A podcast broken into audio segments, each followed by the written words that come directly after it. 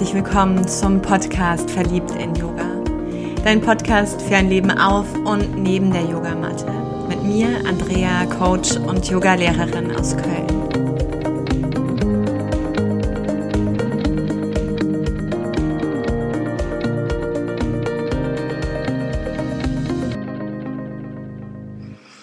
Ein herzliches Willkommen diesmal zu einer Folge einmal mehr zum Thema Authentizität. Und ich habe von einer ganz lieben Kollegin eine Fülle von Fragen bekommen, die sie wirklich umtreiben und ich höre oder lese auch aus diesem Schreiben, aus unserem Kontakt, dass da gerade wirklich auch eine Schwere drin steckt, eine Anstrengung. Und so mag ich mit dir die Fragen teilen, in die ich hier und da eintauchen mag, zu denen ich Resonanz geben möchte. Und es ist so dieses Thema, wenn du beginnst, dich auf den Weg zu machen, auf diesen Weg zu dir selbst, wenn du beginnst, deinem Innersten zu begegnen. Und da ist es für mich persönlich ganz gleich mit welcher Methode. Was auch immer dich erfüllt, was auch immer dir diesen Spiegel gibt. Ab dem Moment, wo schon im Endeffekt der Entschluss da ist, diesen Weg anzutreten, entsteht Veränderung. Und du wirst definitiv nicht mehr die oder derjenige sein, der du warst vorher. Und das ist gut so. Doch alles, was bis hierhin natürlich dich begleitet hat, alles, was bis hierhin wesentlich war und da gerade natürlich auch das Umfeld, die Familie, die gewählte Familie, der Ort, an dem du vielleicht bist und, und, und. Auch da wirfst du oder beginnst du einen ganz neuen Blick drauf zu werfen. Und das vielleicht ein, ein Stück weit vorneweg, bevor ich jetzt mit dir einmal die Fragen teilen mag, denn diese lauten, warum reagieren meine engsten Freunde und meine Familie so unterschiedlich stark auf die Veränderung meiner selbst? Es ist die Furcht, mich zu verlieren. Weshalb ist ihnen nicht bewusst, dass sie sich durch ihre Abwehr mir gegenüber und die damit verbundenen Vorwürfe die Distanz zwischen uns viel größer wird, anstatt sich liebevoll dort abzuholen, wo man gerade steht. Weshalb ist man nicht mehr die tollste Freundin, der spannendste Mensch, die ulkigste Nudel, wenn man sich eben nicht auf Kosten anderer belustigt und andere Interessen hat? Warum muss ich mich immer wieder für mein spirituelles Empfinden rechtfertigen und belächeln lassen? Wie kann, wie kann ich auf Augenhöhe und Respekt dem anderen begegnen, ohne den Eindruck zu vermitteln, etwas Besonderes zu sein, ein Exot vielleicht? Und ganz oft höre ich, sei doch einfach bitte so wie früher.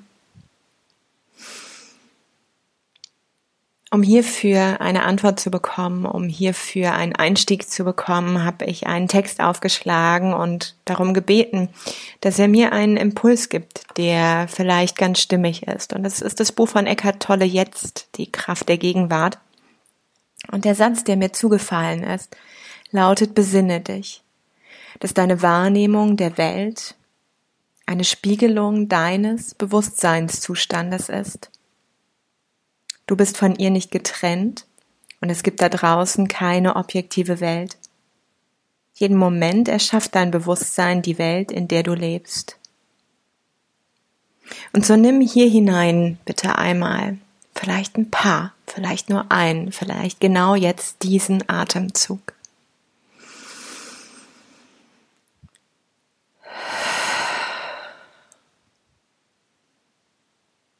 Was ich in all diesen Fragen auch lese,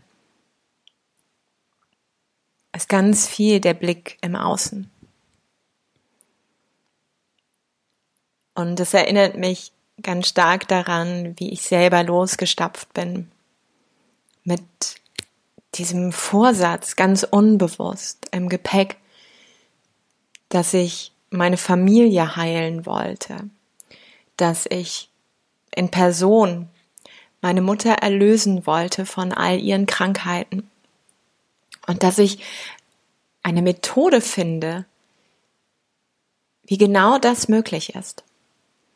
Und so bin ich in die Psychologie, in die Pädagogik gewandert, so bin ich in das Coaching gewandert, habe mich mit einer Fülle von Krankheiten eben auch beschäftigt und, und, und, und habe irgendwann begonnen, ungefragt, ungefragt, meine Mama ein Stück weit zu coachen, zu beraten und zu therapieren.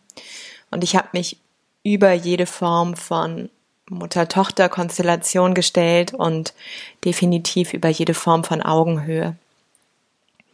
Und du kannst dir das vielleicht vorstellen, das ist ganz schön in Schieflage geraten. so. Die Tochter gehört nicht auf eine Position eines Beraters oder vielleicht sogar noch darüber. Sie gehört auch nicht auf dieselbe Stufe der Mama. Mein Platz ist davor, dass diese Linie hinter mir steht. Und nachdem ich wirklich das Gefühl hatte, auch hier und da kleine fruchtbare Samen zu setzen, um dann aber doch wieder zu erkennen, dass es sich nicht in ihrem Verhalten verändert und müde wurde, auch vielleicht sogar hier und da auch verärgert, im immer wieder erklären, immer wieder erläutern, immer wieder erwähnen, habe ich mich begonnen, eher entweder in Wut oder in Rückzug. und habe gemerkt, auch das ist nicht stimmig. Und es war dieser Moment meiner Therapeutin, die, als ich schon mit dem Yoga unterwegs dann auch war und auch mehr und mehr diese mentalen Ansätze aus dem Coaching körperlich spüren durfte, die mir sehr klar sagte, wissen Sie, es geht darum, dass Sie an sich arbeiten und in Ihrer Haltung ganz und vollständig sind mit beiden Füßen auf der Erde. Denn wenn Sie in Ihrer Haltung dieses Mitgefühl, diesen Respekt finden für das Gegenüber, dass es sie als anders wahrnimmt. Oder ich weiß noch, als ich mit dem Schamanismus um die Ecke gekommen bin, mm, wo mein Umfeld erstmal ähm, sehr klar danach gefragt hat, ob ich jetzt in einer Sekte gelandet bin und sehr deutlich versucht hat, mich da auch rauszuholen. Mm, und ich jedoch aber in meiner Haltung und in der Art und Weise, wie ich den Schamanismus lebe, diese Hingabe an das Leben, diese diese Qualität der Seelen in, in allem, was mir begegnet, mm, dass mit dieser inneren Klarheit, ohne dass ich begonnen habe, mich zu rechtfertigen, lediglich aus meiner Perspektive zu erläutern, warum es mir dieses Leuchten in den Augen schenkt, warum es mir genau jetzt diese Hilfestellung gibt und warum es mir gut tut, ganz und vollständig lebendig zu sein, mm, Ab dem Moment habe ich gemerkt, dass mein äußerer Spiegel, also der meines Gegenübers, plötzlich auch einen anderen Blick bekommen hat, ohne dass ich in Form von Ratschlägen, ohne in Form von Ellenbogen, ohne in Form von Anstrengung, ohne in Form von müde werden, schon wieder mich zu erklären, da hineingegangen bin. Und gleichzeitig war es auch über diesen Weg, den ich gemacht habe, sicherlich ein Lernfeld. Kläre dich selbst sei du in dir, in dieser Standfestigkeit, in dem, was du brauchst, in dem, was dir gut tut, mit all deinen Bedürfnissen wirklich mehr und mehr klar und lebe es, ohne, ohne darin dogmatisch zu sein. Hm? Ich finde, das beste Beispiel ist immer diese ah, Vegetarier, Veganer, Fleischfutterer. Und ich bin seit meinem zwölften Lebensjahr ähm, Vegetarierin, ja. Und habe das mit dem Vegan auch immer mal wieder probiert, merke aber, das ja, will noch nicht ganz. Es ist bestimmt auch noch ein Weg dahin, den ich immer mal wieder auch einschlage. Doch es gibt in meinem Umfeld absolut Menschen, die, die ihr Fleisch essen. Und ich habe nie begonnen, mit einer hochgezogenen Augenbraue da zu sitzen. Ich habe nie begonnen, mein Gegenüber zu kritisieren. Ich habe nie begonnen, diese Diskussion aufzumachen. Man könnte jetzt sagen Feigling, man könnte jetzt sagen vielleicht, Mann, das da hast du aber was verpasst, genau das, darum geht's doch. Nee, so bin ich aber nicht. Ich bin nicht die, die anfängt, darum zu kämpfen, nicht die, die anfängt über genau diese Worte oder den Angriff oder dieses wie kannst du nur oder Vorwürfe oder ich bin die, die einfach dieses für mich selbst tut und das vertritt. Und ich den anderen so lasse, wie er ist. Und das ist genau auch der Schlüssel für meine Arbeit denjenigen betrachten, wie er ist, annehmen mit all seiner Freude, aber auch mit all seinem Leid. Und natürlich habe ich als Person dahinter, als Andrea, auch eine Meinung, ob ich das gut heiße oder nicht. Doch wenn man mich beispielsweise in meiner Professionalität befragt, dann bleibe ich da sehr offen. Wenn man dann natürlich im Freundeskreis ist, ja, und ständig vielleicht dieses, ach weißt du, wärst du doch nur mal so wie vorher was strahle ich denn aus, dass genau das entsteht? Ist da so ein Gefühl von vielleicht, ich bin mir noch gar nicht so sicher, ich bin immer noch auch wankelmütig, ich habe immer noch auch die eine Sehnsucht, so sehr mit dir befreundet zu sein und nicht ergebnisoffen zu sein, dass wenn du weiter dich an mir stößt und an mir aneckst, ich eben auch dir die Zügel gebe, die Freiheit schenke und sage, bis hierhin war es wundervoll, mit dir zusammen den Weg zu gehen. Doch jetzt brauche ich andere Unterstützer und Ermöglicher. Das bedeutet für mich aber nicht, dass ich diese immer nur im gleichen Umfeld suche. Ich finde es unglaublich befruchtend, eben auch ein Umfeld zu haben, was immer noch ganz liebevoll zu dem, was ich tue, manchmal sagt, weißt du diesen Hokuspokus, den du machst? Ich verstehe es nicht. Und ich habe auch keine Ahnung, was daran so richtig die Magie ist. Aber ich sehe, wie deine Augen leuchten und ich sehe, wie glücklich du bist und ich sehe, wie lebendig du bist. Ja, das heißt, schau mal, wie sehr wir da auf Augenhöhe sind, trotz unserer Unterschiedlichkeit. Und genau dieses so sein lassen, dann in unserer Unterschiedlichkeit leben. Und ich habe als ich diesen Weg eingeschlagen bin, wirklich hier und da eine Fülle von Freunden mitgenommen, die dazu kamen und eine Fülle eben auch von Freunden gelassen.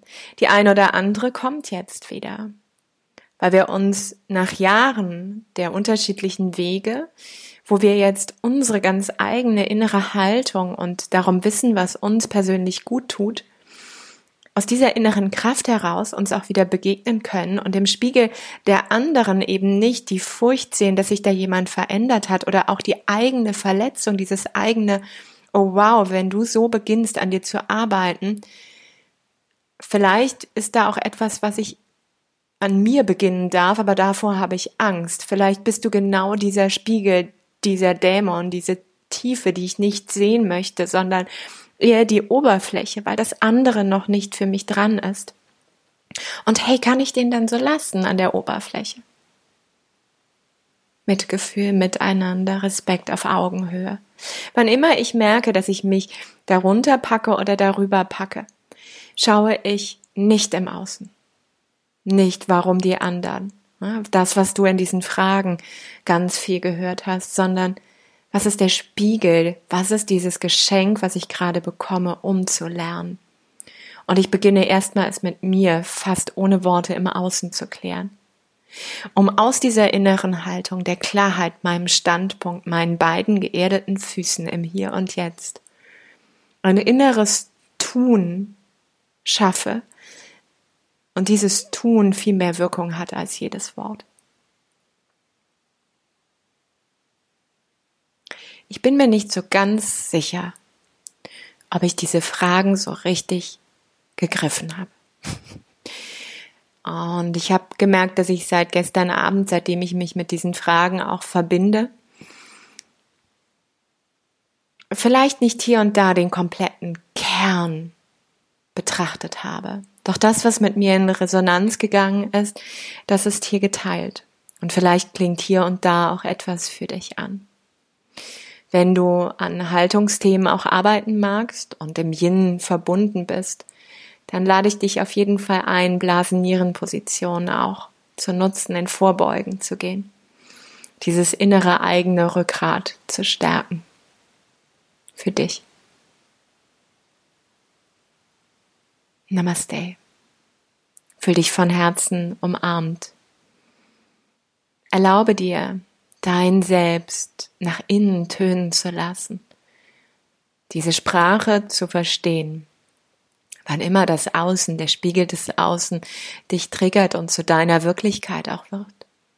Und erlaube dir dann zu erkennen und zu entdecken, um das Rückgrat zu stärken, deine innere Aufrichtung, mit diesem dem Außen zu begegnen in Annahme und Loslassen. Sei verliebt in Yoga.